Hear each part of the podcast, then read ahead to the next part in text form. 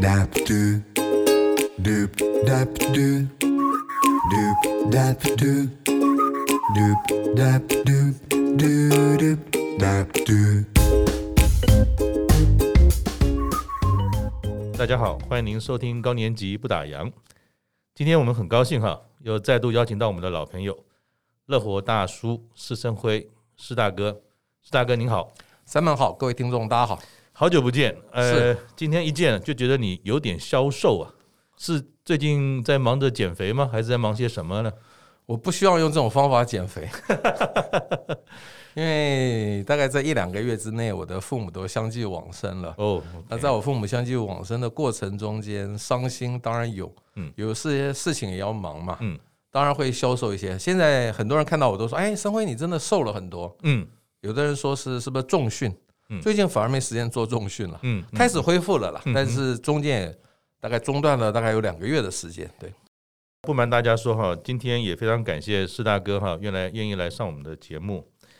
其实我在前一阵子从呃大哥的这个 FB 上面哈，也知道说施大哥的父母亲呃他们走完了人生的最后一程。大哥在这段过程当中呢，也有很多的心事上的起伏，他又是独子。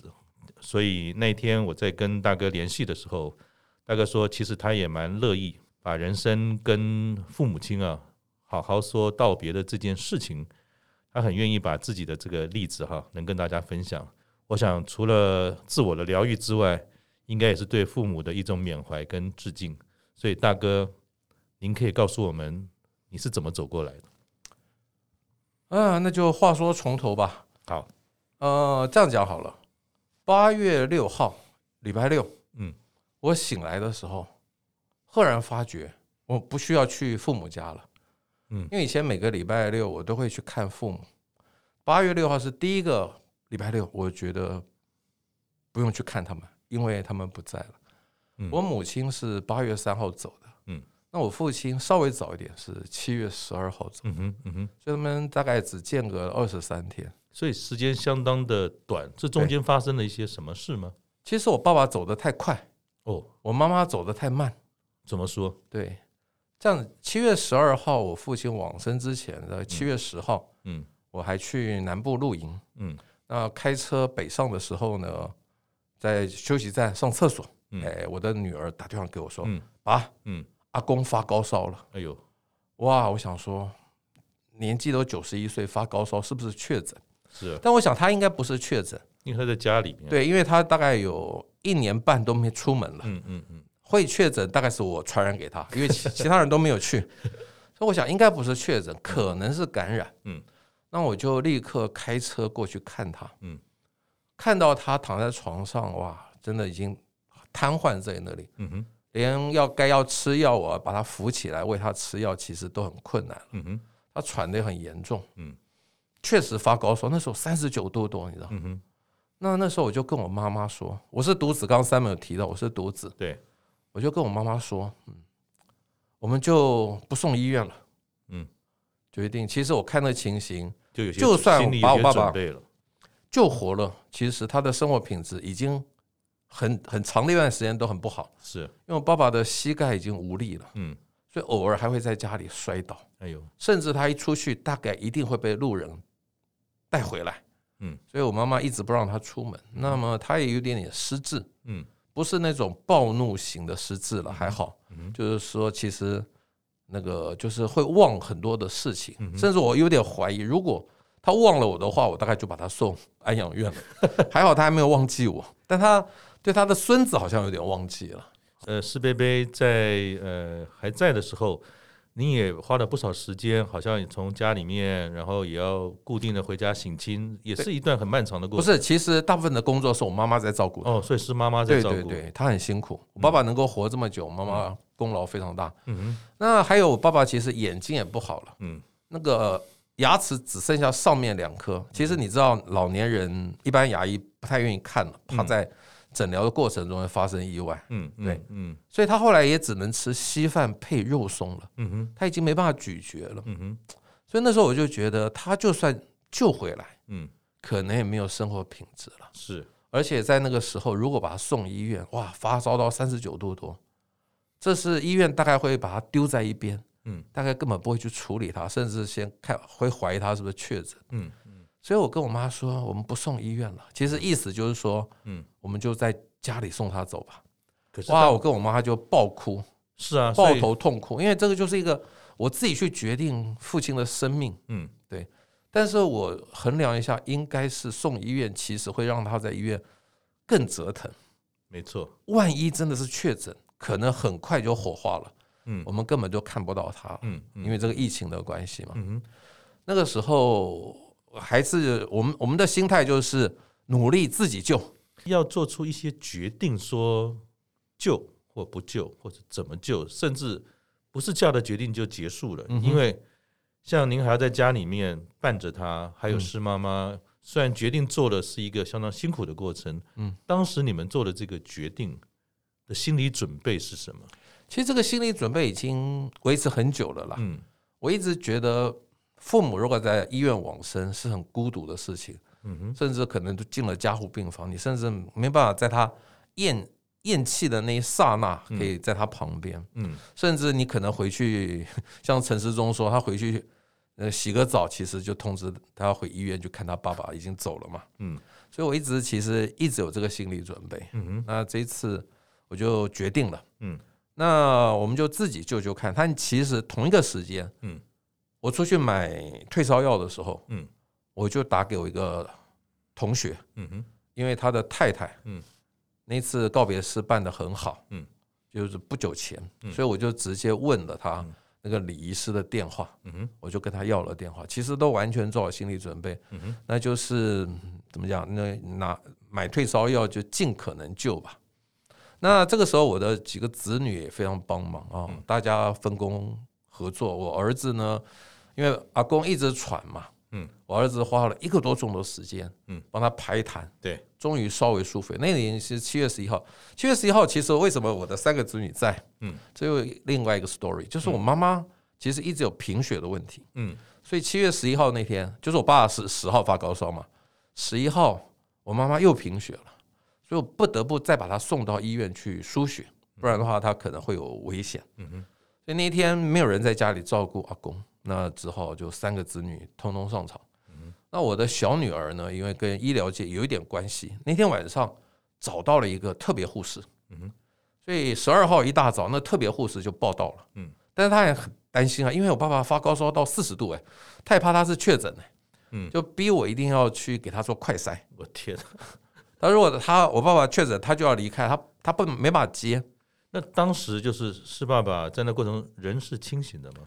我觉得他已经意识不是很清醒的了哦，那那个时候我就赶快给他做快筛，哦，还好是阴性的，嗯哼，所以那特别护士愿意留下来。我们决定长期抗战。嗯那我爸爸已经三天没有吃东西了，因为都躺着，根本没办法喂东西啊。嗯哼，那那个特别护士就帮他装了鼻胃管。嗯，我记得大概是十一点左右吧。嗯哼，然后装了鼻胃管，喂了一罐毅力壮。嗯，吃完之后好像状况比我们这些没有专业的人照顾要好很多。嗯，然后我们就我跟那个特别护士还有那我妈就在餐厅稍微聊聊天，好像稍微轻松一点了。嗯，没想到那个特别护士突然说：“施先生，你赶快去拿血压计。”嗯，他好像听到我爸爸的呼吸声音不太对了。嗯哼，我还没有拿血压计，我直接冲进去，嗯摸我爸爸的鼻子，嗯就没有呼吸了；摸他的心脏嗯哼，也没有跳了。嗯哼。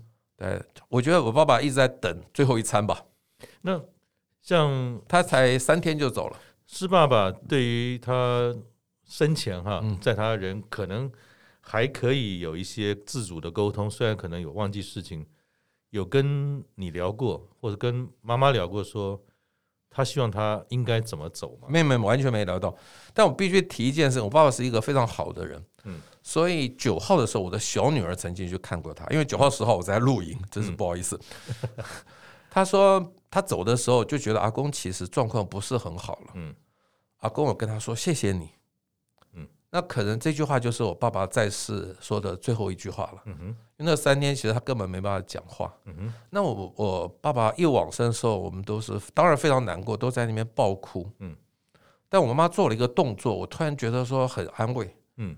我妈妈一直照顾我爸爸嘛，嗯，所有的药袋都吃药都是他在在在打点。打点。对，他一口气通通把这些药袋通通丢到垃圾桶去了。他我觉得他好像卸下了一个很沉重的责任。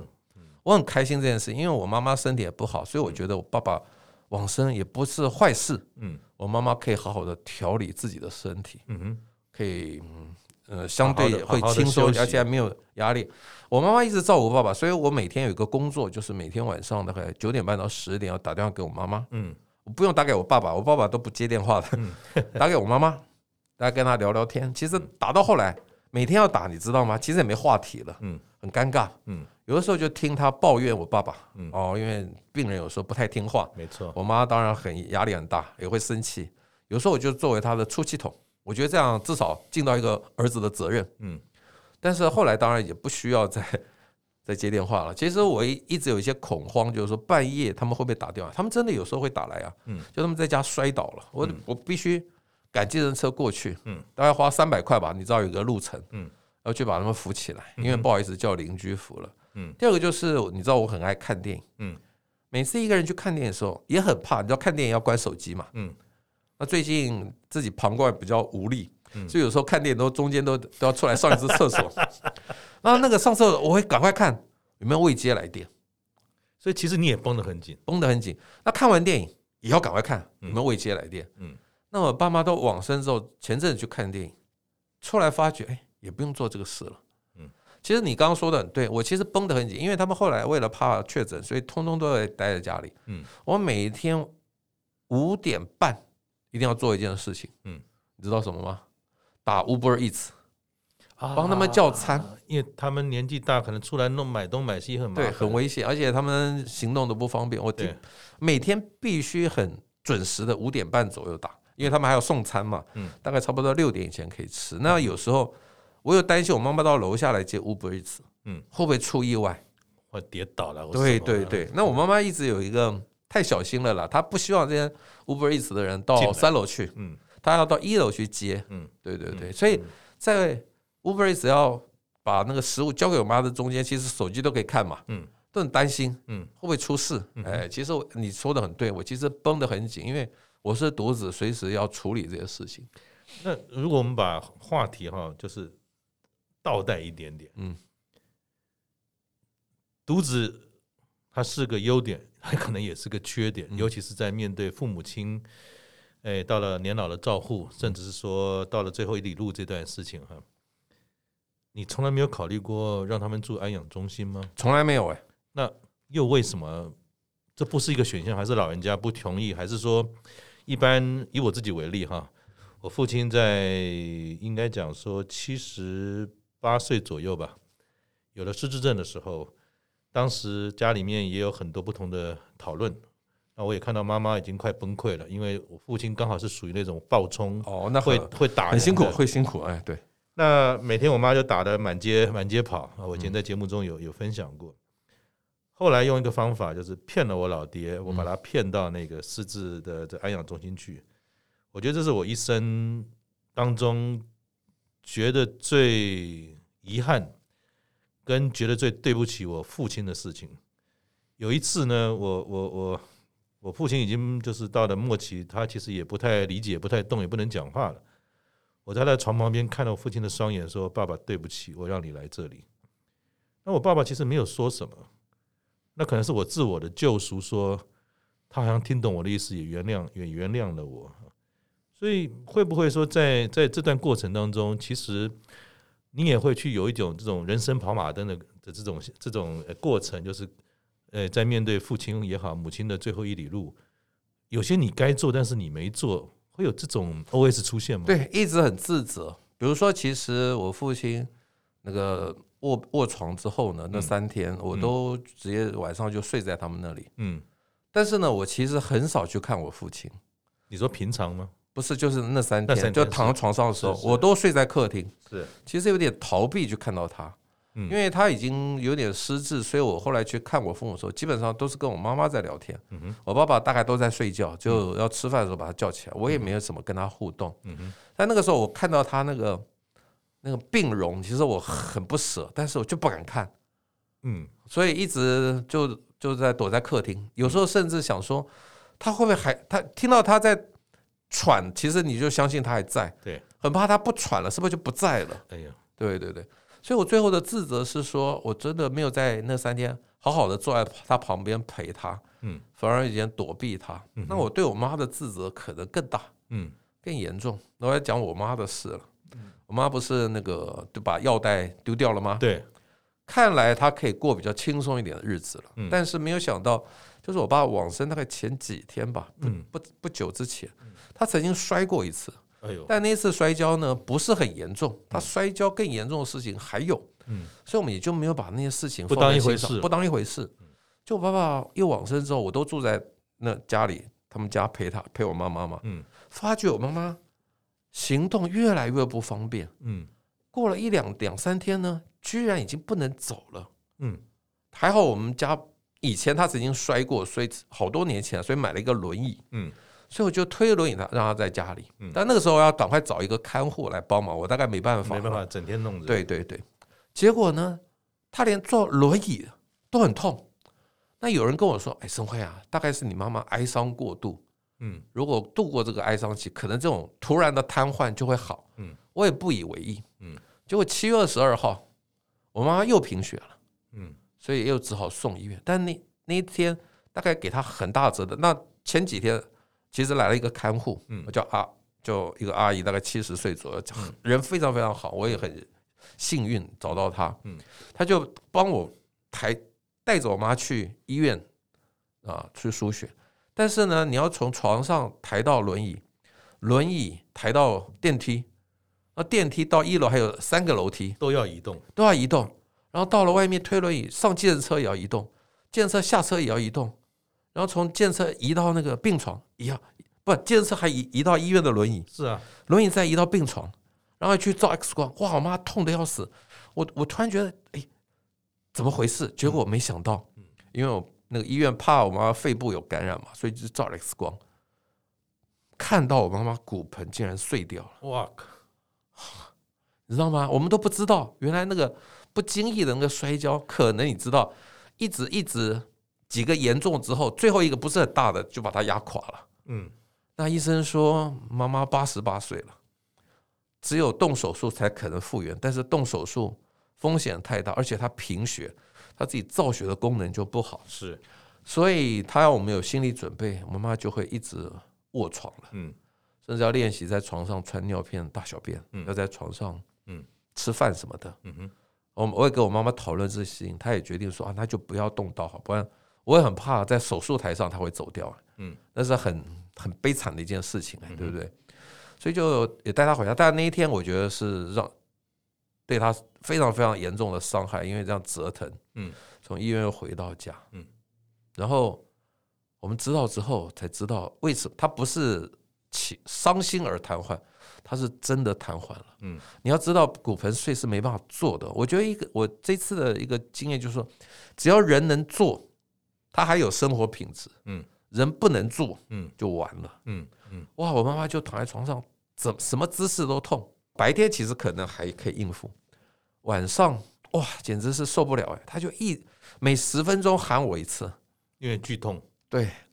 然后到后来我的情绪也。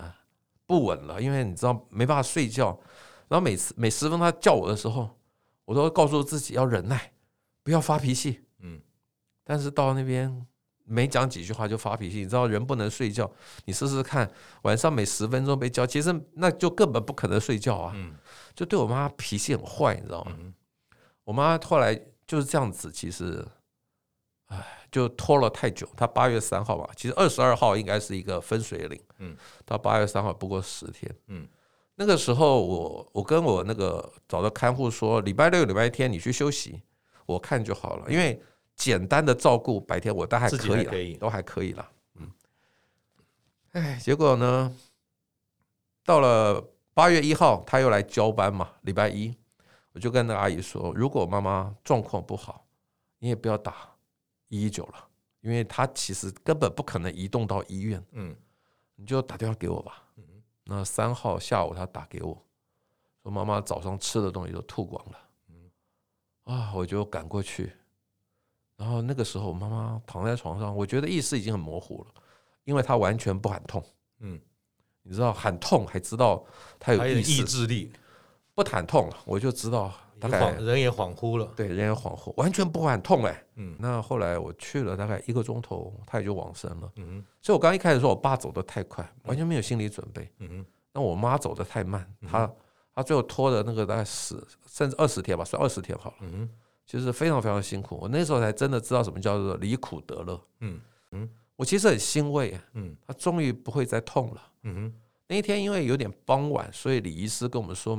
不方便，那天晚上就送到殡仪馆去，嗯哼，所以还还请了干冰，然后冷气开到最冷，那天晚上开到二十一度，嗯，后来我的家人都离开了，剩下我一个人陪他，嗯，我常常进去看他，哇，觉得他睡得好安详，你知道吗？嗯哼，当然哭会是哭还是会哭，嗯，但是没有像我爸爸离开的时候哭的那么伤心，嗯哼，那我后来没有哭的那么伤心，是因为我一个表哥，嗯，他似乎会看到另外世界的事情，嗯哼。那我爸爸告别式的那一天啊，我看到他在棺木里头的遗那个遗容，遗容，哇，爆哭到一个不行，你知道，完全无法克制，嗯就还跑到外面的那个座位上一直哭，嗯，然后表哥突然拍拍我说：“阿辉，你再哭下去，你爸爸就不回来了。”嗯，你爸爸刚刚在告别式里头其实很开心，嗯，因为我大女儿有个建议，嗯，我爸爸爱打高尔夫球，嗯，所以他请那个纸扎公司扎了一个。一比一等比例的高尔夫球具，嗯，嗯，哇！我女儿还说爸很贵耶，嗯，五千九哎，嗯，我说没关系啊，那个花在你阿公身上的钱已经大概没机会了，五千九就五千九，什么关系？嗯，就要砸。那我表哥那时候看到我爸爸一直看着那个那个什么那个高尔夫球具，嗯，他看到他很开心哎，嗯，就看到我爆哭之后他就不见了，嗯，他这个就是我觉得我后来慢慢学习说当。在世的人，你不再哭了之后，往生者会很放心的离开。你说一直哭一直哭，因为有牵挂，对，往生者就放不下，嗯，你自己也放不下。所以我那个表哥给我很大的帮助，嗯，所以我后来我妈妈的告别式，我尽量忍住不哭，嗯，或许讲难听点，或许有一个有有一个经验了吧，嗯，第一次面对自己父母，自己办告别式，其实很难过。那我这个礼仪师，我必须称赞他一下，嗯。因为我爸爸告别式的第二天是他的农历生日，嗯哼，所以李医师说我们不要拘泥于什么礼仪啦，嗯，我就买一个蛋糕，嗯，在告别式的时候，大家唱生日快乐歌给爸爸跟阿公听，嗯，开心点，不一定要那么悲伤，对，所以我那天在告别式还唱生日快乐歌，嗯哼，当然蛋糕不方便给所有的来来宾吃了，就我们家的人各吃一口，嗯，就这样，我也觉得蛮不错的，嗯。那这一次呢，我甚至因为办的这个太简单，嗯，我有一些长辈还很生气，嗯哼，完全没有没有牌位，嗯，也没有也没有灵堂，嗯，就是一张简单的照片放在我爸爸妈妈的家的餐桌上，好像不是很礼貌，你知道吗？但是我觉得我这样子啦，我就是有个心愿，嗯，我就直说在空中说，嗯，我就每天念一百遍的心经给他们了，嗯，对，其实我心经背得滚瓜烂熟了，嗯哼。我就每天念一百遍给他们。嗯，对，大概过程是这样。那我后来决定把这个这个这个历经历写成文章。其实呢，因为我平常每个月就要在幸福首领网站对固定要供两篇稿子。对对对。但那一阵子其实根本没有心情写别的。那我很多的想法，这这这段时间的心得感想，我就透过写作。嗯，把它写出来，其实写出来就疗愈了。嗯，而且我跟编辑说，因为这事情很私密。嗯，你如果不用也没关系，因为我文章写完了，嗯，就疗愈了。就像今天，嗯，写文章是面对自己。嗯，今天我面对 Simon 也是另外一种自我疗愈的方法。嗯哼，对。那我在你的 FB 上面，当然那几篇文章我都读了。嗯，当然也很伤感。嗯，那也想到我自己的历程。嗯，也不瞒你讲，也掉了一些眼泪。嗯。好像人都免不了要走过这一关。嗯，谁无父母？谁的父母不也都会走到最后一程？嗯，有一天也会轮到我们面对自己的儿女，经历过我们经历过的事情哈。那我也看到你很有趣的是，有很多小时候的照片，有爸爸妈妈的照片，爸爸帅，妈妈美，然后我们自己就是四大哥自己好可爱。你看的这些照片，是不是也有一些你在疗愈的过程当中会去很多人生跑马灯就跑出来的吗？对对对。那其实找照片的目的就是告别式上要有一个生活剪影嘛。对对，对。所以这个工作其实是我挑照片，我女儿剪接成。嗯。那配的音乐，我爸爸配的是他最爱的《北国之春》。嗯哼。我妈妈配的是他最爱的《千峰之歌》。嗯哼。如果有机会，你可以播。不但是不知道有没有版权的 题外话。是啊。那所以在找照片过程中，后来赫然发觉，其实因为他们突然的走。嗯。甚至我爸爸的相簿放在哪里，我都不知道。哦，而且那个时候，因为我爸爸往生之后，我就是忙着照顾我妈妈，其实都没有时间好好的找东西。甚至我爸爸要穿着离开的衣服、皮鞋，都我现现在都觉得我很随便。嗯，因为后来我妈妈往生之后，整个家都没有人了之后，我好好的开始整理的时候，才赫然发觉我爸爸很好的皮鞋我也没看到。嗯，那个时候几乎没有找。那我我妈妈其实很喜，就是我大女儿结婚时候，她那套衣服我们可以看得到，所以可以帮她找。因为我妈妈往生之后，其实我比较有时间去做这个事情。嗯但是我爸爸往生的时候，因为我妈妈就就病痛缠身，蜡烛两头烧了。对对，我根本没有时间找。所以我觉得或许我们呐，嗯，要自己找一些照片，嗯，给子女，嗯，把这个事情先做好，甚至交代子女。先准备好我，我要穿哪一件衣服走，在哪里？我觉得经过这个事情，我会做这个事情。如果以后可看来也生病，大概不久于人世的时候，我会交代这些事情。但是你知道，上一代的人更忌讳谈这事情，不谈生死。对对对，所以我也不好意思问。嗯，但是后来我后来发觉，我给我妈妈带走的项链也不对，嗯，是假的。我们后来找到了真的珍珠项链，但是那时候在犹豫说，到底该把真的留下来，因为。我女儿，我太太可能还可以带啊，还可以传承。为什么要都烧给她呢？是。那离我妈妈离开之后，我爸爸因为比我瘦，嗯，所以他的所有衣服我大概都不能穿，我只能以接收她的内裤，嗯，其他都不能穿，嗯。但我妈妈的身材其实跟我两个女儿很像，嗯，所以有一天两个女儿也去那边去挑阿嬷能够穿的衣服，嗯。那我大女儿就立刻把衣服穿上去，哇！根本就是阿嬷在世，你知道吗？但后来我这样讲，我有一个舅妈跟一个我妈妈的最小的妹妹阿姨，嗯，他们一直很照顾我妈妈，嗯，所以我大女儿很体贴，说爸，有一些丝巾，阿嬷留下的丝巾很不错，嗯，或许可以给舅妈跟嗯。阿姨可以去挑，给他们用。你知道衣服不一定能够穿，是，但丝巾都没有问题。对对。那后来我发觉我妈妈有很多的丝巾。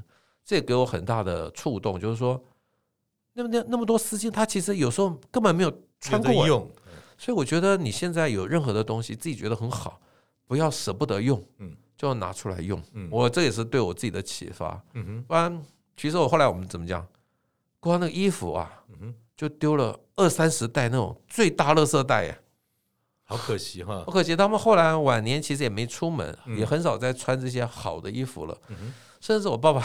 有一次一杆进洞，嗯，那个远远东球场嘛，嗯，板桥那个，嗯，就送了他一打的很漂亮的 T 恤，他都没有穿，他都没穿过，因为他其实你知道，我们上一代的人很节俭，一直穿同样的衣服，新衣服有时候舍不得穿，嗯嗯，对，所以在找照片，我觉得后来我妈妈的部分找的比较好，因为有充分的时间找，但爸爸真的就是照顾妈妈的时候，他的照片找的很少，后来才发觉哦。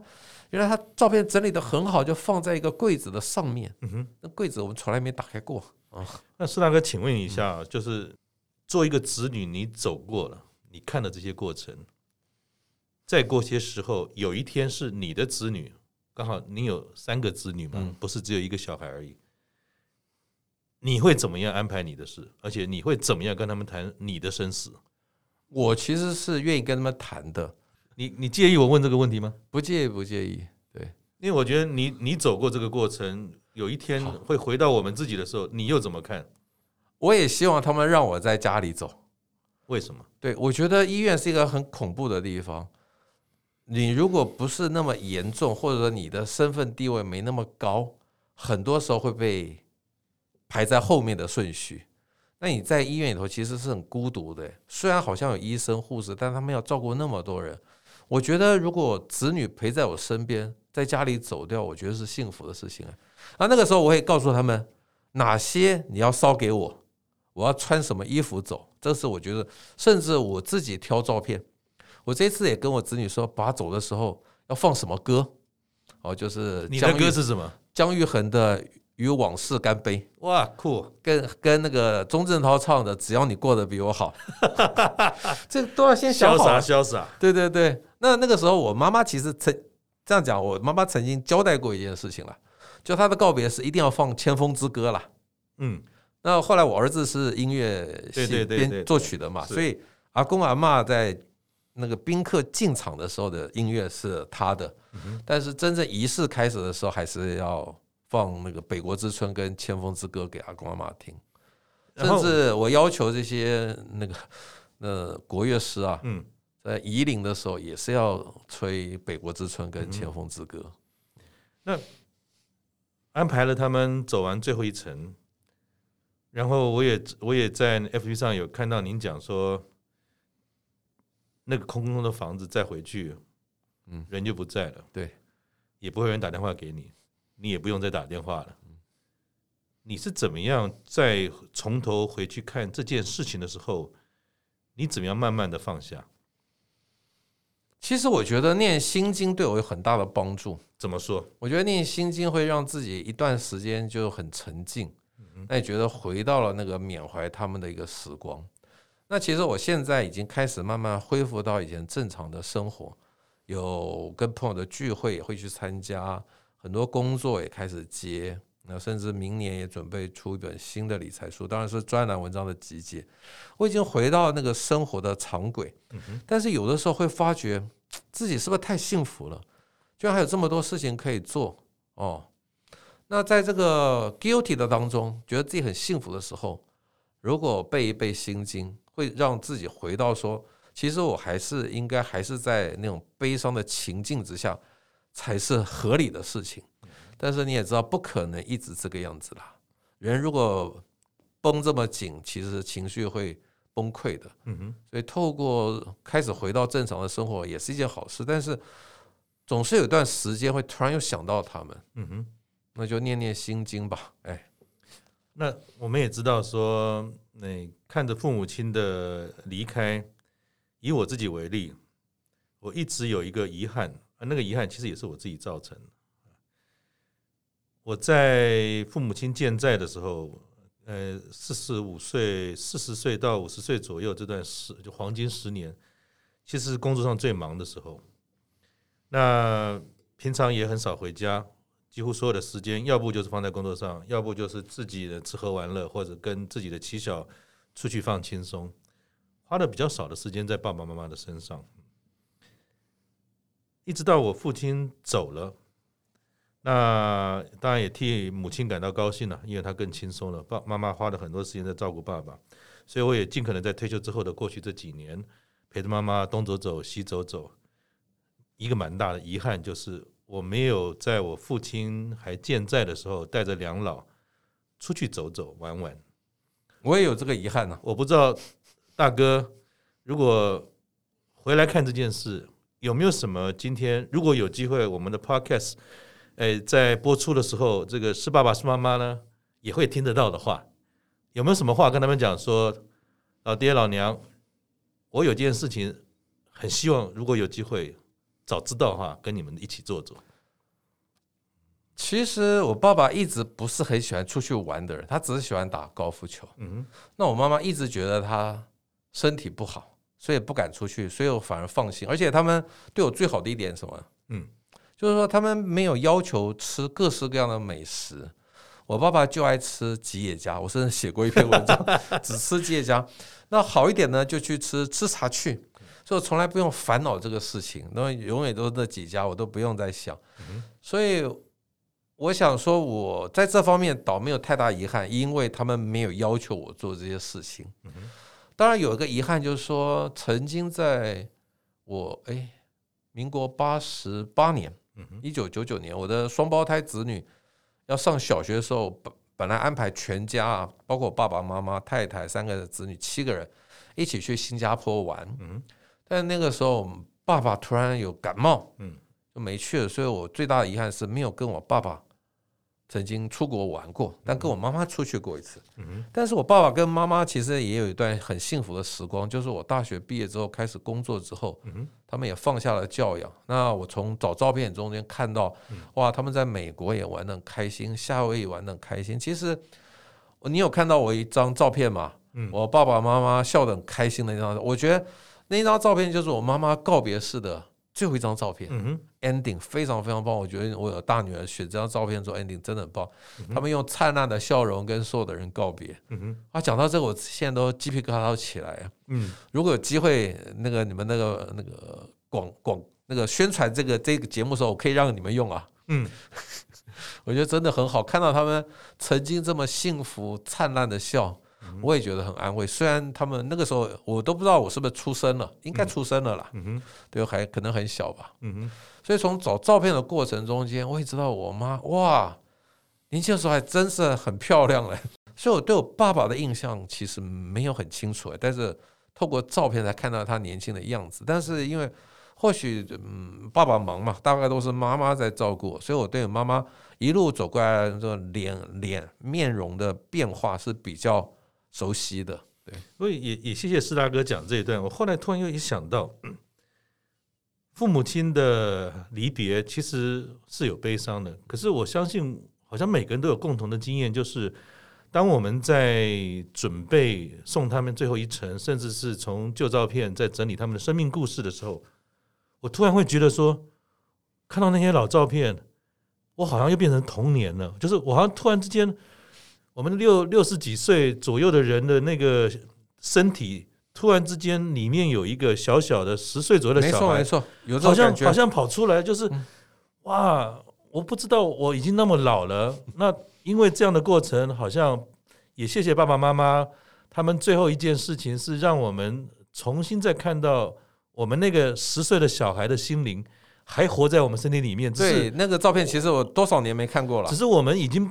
没有去感觉那个东西，那也谢谢爸爸妈妈，因为他们的离开，让我们重新从那些泛黄的照片当中看到了他们年轻时的美好，我们也忘记了他们离别时候的苦痛。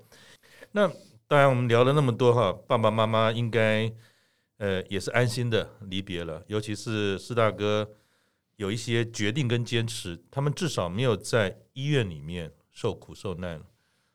而是在家里的环境跟家人一起走过最后一程，我也是很难得的哈。呃，四大哥，最近这一阵子，我们说走过的这一段，你也慢慢恢复了一些原来的生活啦、计划等等，有没有哪些事情也正在手头上忙着的呢？就是最近出了那本，就是完成我梦想的一件事情，就是那本电影剧本的书啦，《富贵荣华》。我打个岔哈，这个这个这个各位听众，如果你记得的话，可能在我们刚开始访问这个四大哥的那几集哈，如果大家可以回去找一找，四大哥那时候说这个在念这个戏剧嘛哈，电影系。电影系，然后也也写了一些这个剧本，也这个剧本相当的精彩，但是被打枪了，就是 就是送这个台湾的优良电影剧本奖，送了两次都没有入围，嗯哼。但我真的很不甘愿，我觉得写的不错，但是这就是有趣的，因为刚才我们在聊说父母亲的告别，其实是一种放下，悲伤、回忆、痛苦，其实都过去了。好好的这个这么多的事情在忙着，这又不是你最主要的专攻的领域。我知道这是你很大的一个热爱的兴趣，电影啊，人生如戏嘛。那为什么？人家都打你枪了，还还要去做这件事情，陆续的把它推出上市呢？我觉得我现在越来越任性，任性，我就起底自己。我在空中，嗯，告诉大家一个震撼的消息：我被台大勒令退学了。哦，是吗？我一生是好学生，到了念研究所被台大勒令退学，为什么呢？因为台大的毕业啊，有两个门槛，要么你就是拍一个四十分钟的短片，要么你就写一篇论文。那我不可能拍片，我没那个天分，也不想花钱了，那就写论文吧。但是写论文会花很多的时间。那这个疫情的期间呢，有三年没有办法出国，对，所以我决定以后如果能开放的话，最近快开放了，快了，快了，快了。要跟我太太疯狂的出国，还有很多很多国家没去。嗯，那写论文会耽搁我这件事情，在权衡之下，我就决定不写论文了。嗯，那不写论文就不会毕业啊。嗯，不会毕业，那我干嘛缴学费呢？你知道我太务实了，财经专家嘛。嗯，因为不缴学费就需要被学校勒令退学了。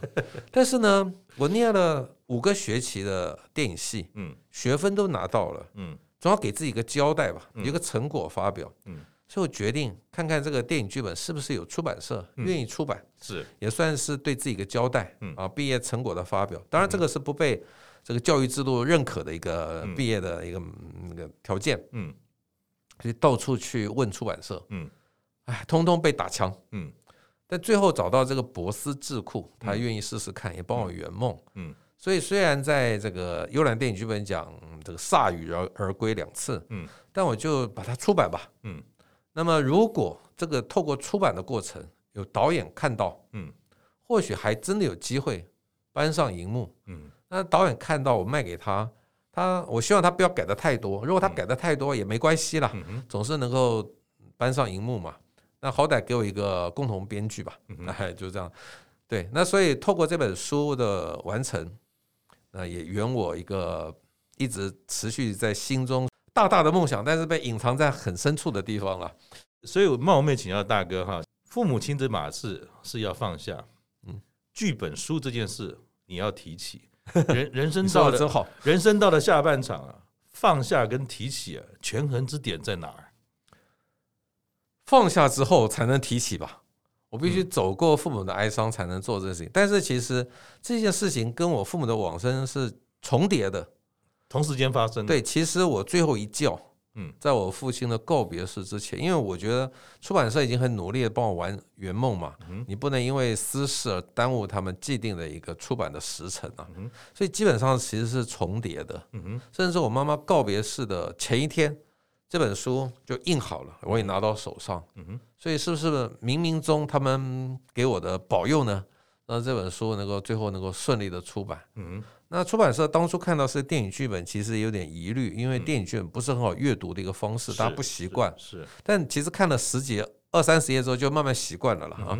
他们那个时候就要我说，可不可以改成呃小说的形态？嗯，叫我自己改写。嗯，但你知道，电影剧本比小说容易写，因为电影剧本只要求每一场戏讲什么对白、发生什么事，交代清楚就好，因为你不能做太多的描述。嗯。因为这些描述其实都是导演的事情，嗯哼，你不该越俎代庖，嗯哼。那如果改成小说，你很多的情境要深入的描写，你要补齐。对，但是我觉得我没那个能力，嗯。所以电影剧本相对比写小说容易，所以这又是我任性的第二个事情。嗯哼，我就说那你就出电影剧本吧，你如果不肯出，那就算了，我再继续找别家出版社。其实这个写电影剧本比写理财难上难超过百倍吧，嗯哼，对对？写理财其实是信手拈来。而且出版社抢着要，嗯哼，写电影剧本真的是花尽脑筋，然后到处被出版社拒绝。好，今天我们很开心啊，就是除了开心之外，当然也有很多跟大哥聊到父母亲最后一程这件事情的那个感伤跟这种触动。哎，我要替自己打鼓鼓励一下。行，我今天没有哭哎，我走过来了。也不瞒大家讲，就是说，其实我们今天在录音室里面呢。